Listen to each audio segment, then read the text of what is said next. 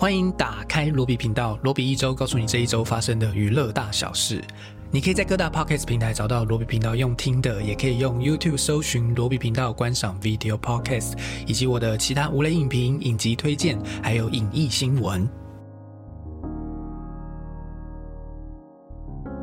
今天是二零二二年的十一月十一号，现在录音的时间是下午的四点五十二分。这是罗比一周的 EP 十三。上个礼拜暂停了一周，不知道大家有没有想念这个节目？有没有想念我的声音啊？听起来有点恶心。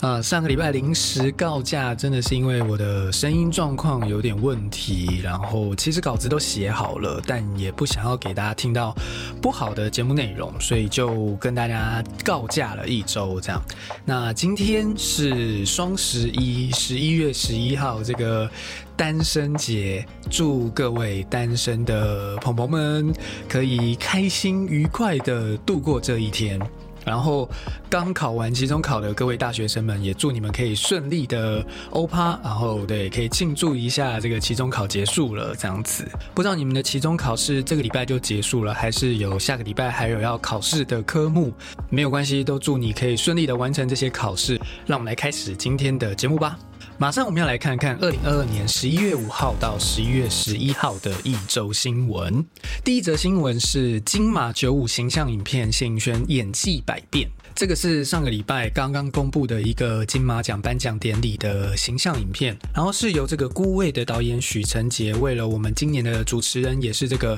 剧场天后谢盈萱量身打造的，让他一个人分饰多角，用他超强的演技去复刻孤味的一个经典场景。简单的说，就是翻拍了孤味的一场戏，然后让谢盈萱把所有里面女生的角色都自己一个人演了。据说这个是典礼制作人陈振川为他构思的一个想法，但这个。一个人在同一场戏里面演很多角色，要变换角色这件事情，谢盈萱其实常常在剧场里面做，就是对我来讲还蛮熟悉的。我不知道你们有没有看的那个宣传片，我觉得还蛮有趣的。就他一个人自己要演自己的角色大姐之外，还要演淑芳阿姨的妈妈，还要演二姐徐若瑄，然后还要演那个小妹孙可芳，就连那个刘三连的那个《谁先爱上他》里面的那一个女主角也乱入了那一场戏。就真的很可爱、很爆笑的一个短片。那我们聊了很久的金马奖也会在下个礼拜天进行颁奖，所以我们下个礼拜的罗比一周应该就可以来开一个特别的单元，来跟大家聊一聊即将要颁奖的金马奖，或许可以来猜测一下得奖名单之类的。虽然我可能没有看了很多电影，但可以来猜一下，好不好？第二则新闻是一个好莱坞的新闻：年度最性感男人克里斯·伊凡，我妈会高兴死了。这个是每年这个 People 杂志都会选出最性感男人，Sex is the man alive 这一个称号。今年的得主就是美国队长克里斯伊凡，成为了这一届的全球最性感的男人。那今年四十一岁的克里斯伊凡听到自己拿下这个头衔的时候，他表示说：“我妈妈会非常的高兴，他为我所做的一切都感到很骄傲。这可是他真正可以吹嘘的事情。” 这个称号是每年都会有一位嘛，所以其实前面已经有很多人得过了。像去年的得主就是蚁人保罗路德，嗯，有点不知道他们的依据是什么。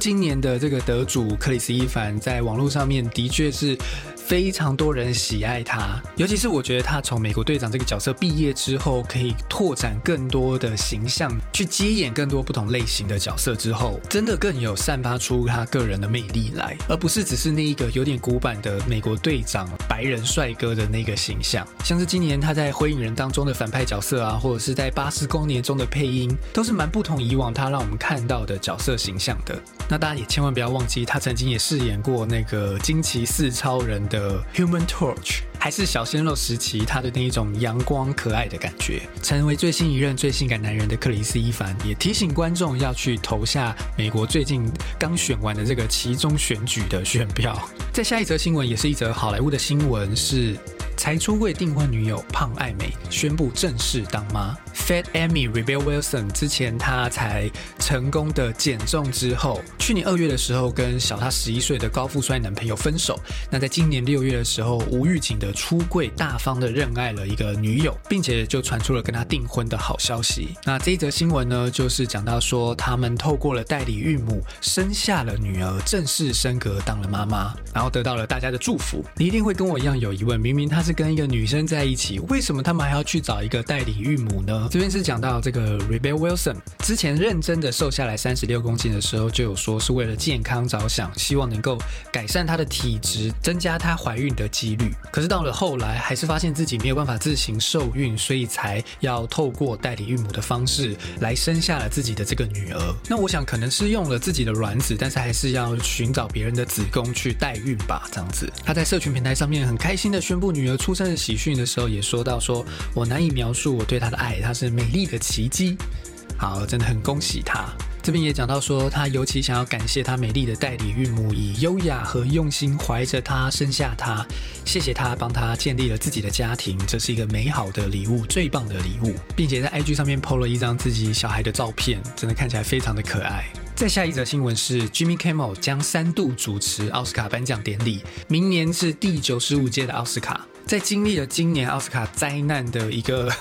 事件之后，明年奥斯卡又请回了这个 Jimmy Kimmel 来请他救场吧？我想不知道是不是这样子。那他曾经担任过第八十九届还有第九十届，就是颁错奖的那一届，就是不是《拉拉链》是《Moonlight》得到最佳影片的那一届的奥斯卡主持人。所以他九十届继续主持的原因，就是为了第八十九届最后那个灾难的结尾。然后今年九十四届出了这么大一个新闻，就是那个威尔史密斯的新闻之后，第九十五届。又请了他回来，呃，主持颁奖典礼。Jimmy Kimmel 是说，这是我第三次被邀请主持奥斯卡颁奖典礼，要么是一个巨大的荣誉，或者是一个陷阱。无论如何，我很感谢演艺学院在所有人都说不之后，那么快的就邀请我，还是讲了一个很幽默的笑话，这样子。这真的算是蛮早的就宣布明年奥斯卡颁奖典礼的主持人是谁哦。可见奥斯卡应该是蛮想要洗刷今年的这样子的丑闻的，就不知道 Jimmy Kimmel 会怎么调侃。这一个巴掌事件，不知道会不会找来他的死对头麦特戴蒙上场也扇他一巴掌。虽然说他听起来是一个蛮好的人选，不过二零一八年 Jimmy Kimmel 主持的那一届颁奖典礼是历年来收视率最差的一届，导致之后三年的奥斯卡颁奖典礼上面都没有找一个固定的主持人，直到今年才找了三个女生来一起主持。当然，大家可能想要更看到一些血流成河的主持人人选，例如直接找克里斯洛克来啊之类的。不过奥斯卡颁奖典礼应该还是想要。一个比较正式、比较保守的状态吧，好像这样比较能够维持一个庄严、隆重、有权威感的颁奖典礼。最后一则新闻是一个今天的消息，就是《灌篮高手》的 First Slam Down 大荧幕的这个电影版本，台湾正式宣布了会在。二零二三年的一月十三号上映，这应该是一个很多人期待的消息。之前我们一直有看到这部电影的预告片啊，或者是一些海报设计啊之类的，就是当年非常非常轰动的《灌篮高手》要推出电影版本了。虽然那个预告片看起来它的三 D 画风是有那么一点点怪怪的哦，对，真的不知道到时候的成品看起来会不会也是这么怪怪的。嗯，会蛮。让人却步的，会有点会有点毁童年的状态。但是日本还没上嘛，就是我们，所以我们还不知道这个电影到底会怎么样。那在日本会在十二月，今年的十二月三号就上映了。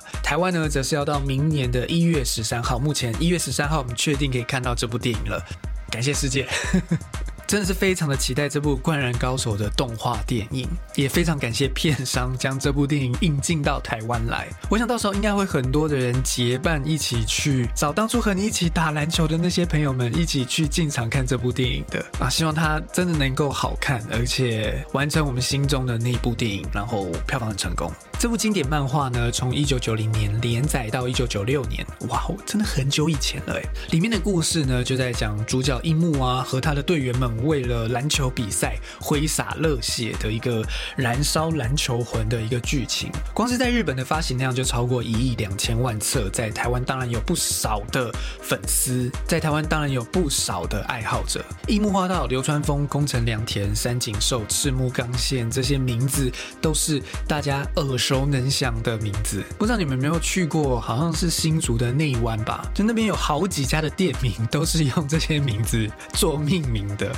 应该就是有樱木花道、流川枫啊、三井寿。那今年终于可以进到电影院看这一部《灌篮高手》的动画电影了。目前还不知道到底会演全国大赛的哪一段哦，就是剧情目前都还是非常保密的状态哦。但我想。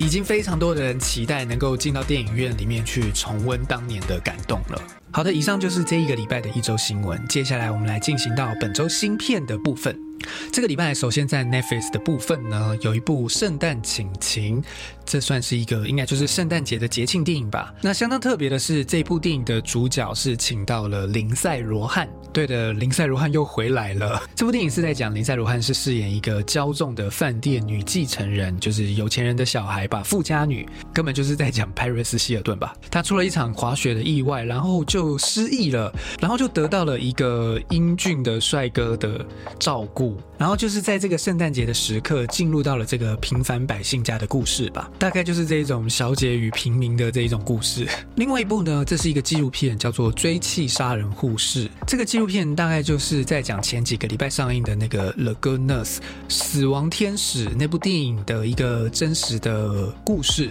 就是在讲 Eddie r e m a 演的那一个查理卡伦，他是一个经验丰富的职业护士，深受到他的同事们的爱戴跟信任，但他也是一个史上杀人最多的一个连环杀手，在医院里面可能杀害了几百个人的故事。那这个纪录片里面就采访到了这个他的同事啊，还有破获此案的刑警啊，以及最后是怎么揭发这个真相，将他定罪的。我这部电影看了一点点，还没有看完。好像有些人觉得有点太平淡无聊了，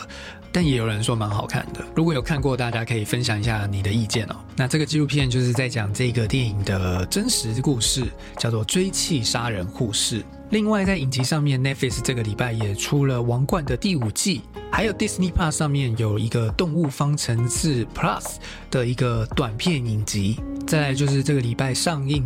再来就是这个礼拜在电影院上映的新片了。当然，第一部就是这个《黑豹二：瓦干达万岁》，这是二零一八年上映的黑豹电影的续集，应该是一个电影史上完全没有遇过的事情，就是一部卖了十三亿美金的大型商业片，然后男主角离世之后，要再来拍一个没有他的续集。那这部电影在失去了黑豹这样子的主角之后，怎么样子能够延续他的精神，又带给我们不一样的面貌呢？如果你想要知道的话，可以看一下我频道上面我自己做的无雷影评。这个部分我前两天已经上线了，大家可以去看一下。所以这部电影在台湾其实已经上映了两天，是礼拜三上映的。口碑普遍是分歧的，蛮多的影评人给出了好评，但一般观众也提出了电影当中有蛮多值得吐槽的部分。我自己是觉得整部电影来讲还不错看，但真的就是有蛮多可惜的地方。你可以看到一些漫威电影的限制在。或者在铺垫其他漫威宇宙接下来要出现的影集呀等等的一些特效上面不够精致的地方，不是说特效团队已经从律师女浩克调去做黑豹二了吗？怎么看起来好像还是没有赶工完成的状态呢？当然，除了这些小缺点之外吧，我觉得整部电影还是有在美术啊，然后摄影上面啊，服装造型上面啊，就是原本黑豹的强项的那些部分，都非常的精彩。故事上面则环绕着一个 Chadwick Boseman 离开之后，也就是黑豹离开之后，主角要进行的一个疗伤之旅。起码故事上面还蛮完整，我觉得 OK。这部分是比黑亚当来的强的。那我想会看的人应该还是会去看，不会去看的人应该也不会去看啦。在下一部电影是这个《幽静的山河夜》，这是一个日本电影。是由指导过《小小夜曲》还有日版的那些年的金泉利哉导演的一个新作，是翻拍人气畅销作家洼田成在二零一四年发表的一个短篇集《灌溉总在深夜幽静的山河夜》这一个短片。这部电影描写自小父母离异，不得不早点成熟长大的少女小杨，她与父亲还有新家人的嫌隙以及互动，以及与同学小鹿之间淡淡的爱情，温柔反映出少女的成长历程。在与人交流接触之下，跌跌撞撞中渐渐成长。他们就如同被雨淋湿后会更美丽的山河叶，挖掘出新的自我，在人生中发光发热。这两个人身上的变化不是这么的戏剧性，但是那些微小的成长，确实会透过情感的波动和饱满的色彩，让人看进眼底，是一部深度有韵味的电影。再下来这一部是台湾的一部，再下来这一部是台湾的电影，叫做《哈永家》。在今年的金马奖上面有入围了四项的奖项，我明天也会去看这部电影，然后还蛮期待的，因为还蛮多人把这部电影列为是今年最好看的一部台湾电影，就是在蛮多人的口中的口碑还蛮高的。这是只要我长大的这个北影最佳导演陈洁瑶的一个新作，那是在讲一个原住民的高山部落的家庭故事啊，是一个泰雅族的故事。虽然说那个预告看起来是还蛮温馨好笑的，但这个剧情简介看起来是蛮复杂的，有点像是那种。四肢愈合的感觉，就是一个家里面，然后每一个角色有一些各自的问题呀，各自的故事。有不爱念书的孙子，然后有选举，有要结婚的女儿等等，看起来就是蛮复杂、蛮丰富的一个故事吧。总之，这部电影的口碑是很好的，然后很推荐大家去看。明天我看完之后，也很快的应该会告诉大家这部电影呃我自己的想法吧。好的，这是这部《哈永家》。再下一部呢是春心萌动的老屋园元郎，这是一部。芦田爱菜主演的日本电影，在讲十七岁的在书店打工的少女跟七十五岁来买 BL 漫画的奶奶，他们之间忘年之交的故事，蛮有趣的。两个人借由 BL 的漫画一起欢笑，一起流泪，然后时而会争吵，互相倾吐自己喜欢的事物，甚至还挑战起自己来。画漫画，那这部电影也是改编自一个知名的漫画。日本知名的童星芦田爱菜饰演这一位十七岁的平凡女高中生。芦田爱菜也真的长大了耶。再下一部还是一个日本电影，叫做《即使这份恋情今晚会从世上消失》。这是日本的国宝级帅哥道枝骏佑和东宝灰姑娘福本莉子共同主演的一个爱情电影，由明天我要和昨天的你约会的导演三木孝浩执导。这部电影看起来是一个校园爱情故事，然后加了一个女主角有失忆症的设定，每天睡觉起来之后就会忘记昨天发生的事情，所以每天早上起来必须要阅读前一天的日记，然后才可以延续自己的记忆。然后两男女主角要在这样的情况底下谈恋爱交往的一个剧情。再下来是这个《新梦性快感》，这是一部欧洲应该是瑞典的电影，在讲一个关于成人电影界的勾心斗角又活色鲜香的故事。再下一部呢是这个《海鸥来过的房间》，这是有入围到今年金马奖的一个澳门电影，是澳门新锐导演孔庆辉的第一部长片作品。这部电影的剧情描述呢，灵感枯竭的作家周迅生将他隔壁的空房间出租之后，遇上了一个剧场演员何一畅前来租屋。这个何一畅正在准备演出舞台剧《海鸥》，过程却一波三折。他虽然失去了演出钟爱的这个女主角妮娜的角色，却意外的成为了作家小说中永恒的男主角。所以感觉是一个跟性别跟剧场有关的一部电影啊。这边也有写到，除了有男女激吻以外，也有男男。基吻被寄为港澳电影继《叔叔》之后又一部突破性的演出。再下一部是这个抓狂养老院，这是一部在法国票房非常好的喜剧电影，有大鼻子情圣的杰哈德巴迪尔主演。再讲一个小混混米兰，因为犯法之后被强制送到这个养老院去做社区服务。一开始这群养老院里面的住客不太接受这个年轻人，后来发现他是一个孤儿，跟他们一样没有人关心，才跟他建立起了友谊。而这个米兰也挖出了这一间养老院里面不为人知的事情，从来没有人来探望这些。老人，而且养老院还侵占他们的财产，于是他决定要帮这一群住客们逃出养老院。再下一部是台湾很知名的舞蹈家许芳宜的一部纪录片，叫做《我心我行》。那这部纪录片算是一个许芳宜的半自传电影，讲述着她舞蹈生涯的四个重要的节点哦，分别是启蒙。励志、扬名、归国四段的故事。他为了这部电影《我行我行》创造了十三支的现代的舞剧，以及一支玛莎·格兰姆编排的群舞异教徒会重现在这部电影当中。这部纪录片看预告片你就可以看见，它是一个蛮特别的预告片。应该是除了真实拍摄的内容之外，还有蛮多，就像我今天看的那个《忧郁之岛》一样，是有重演的部分，就是他是请演员来重演他生命中的一些片。段，或者甚至可能用舞蹈的方式做不同的诠释转化，不像是一般的纪录片，就只是拍摄真实的人事物这样子的方式，我觉得应该是一个很酷，然后充满诗意的一个舞剧吧。对我来讲，除了看许芳怡老师的故事之外，这个部分应该是那个纪录片的那一层地方，而表现的形式更像是要去看一个舞剧的电影这样子的感觉。嗯，这应该是我这个礼拜最期待的一部电影。好的，今天这一集节目就到这边。喜欢这个节目的话，请给我五星好评，还有 YouTube 可以按个赞。如果你有什么任何的意见的话，欢迎。在下面留言，让我知道我们下一集节目再见了。拜拜！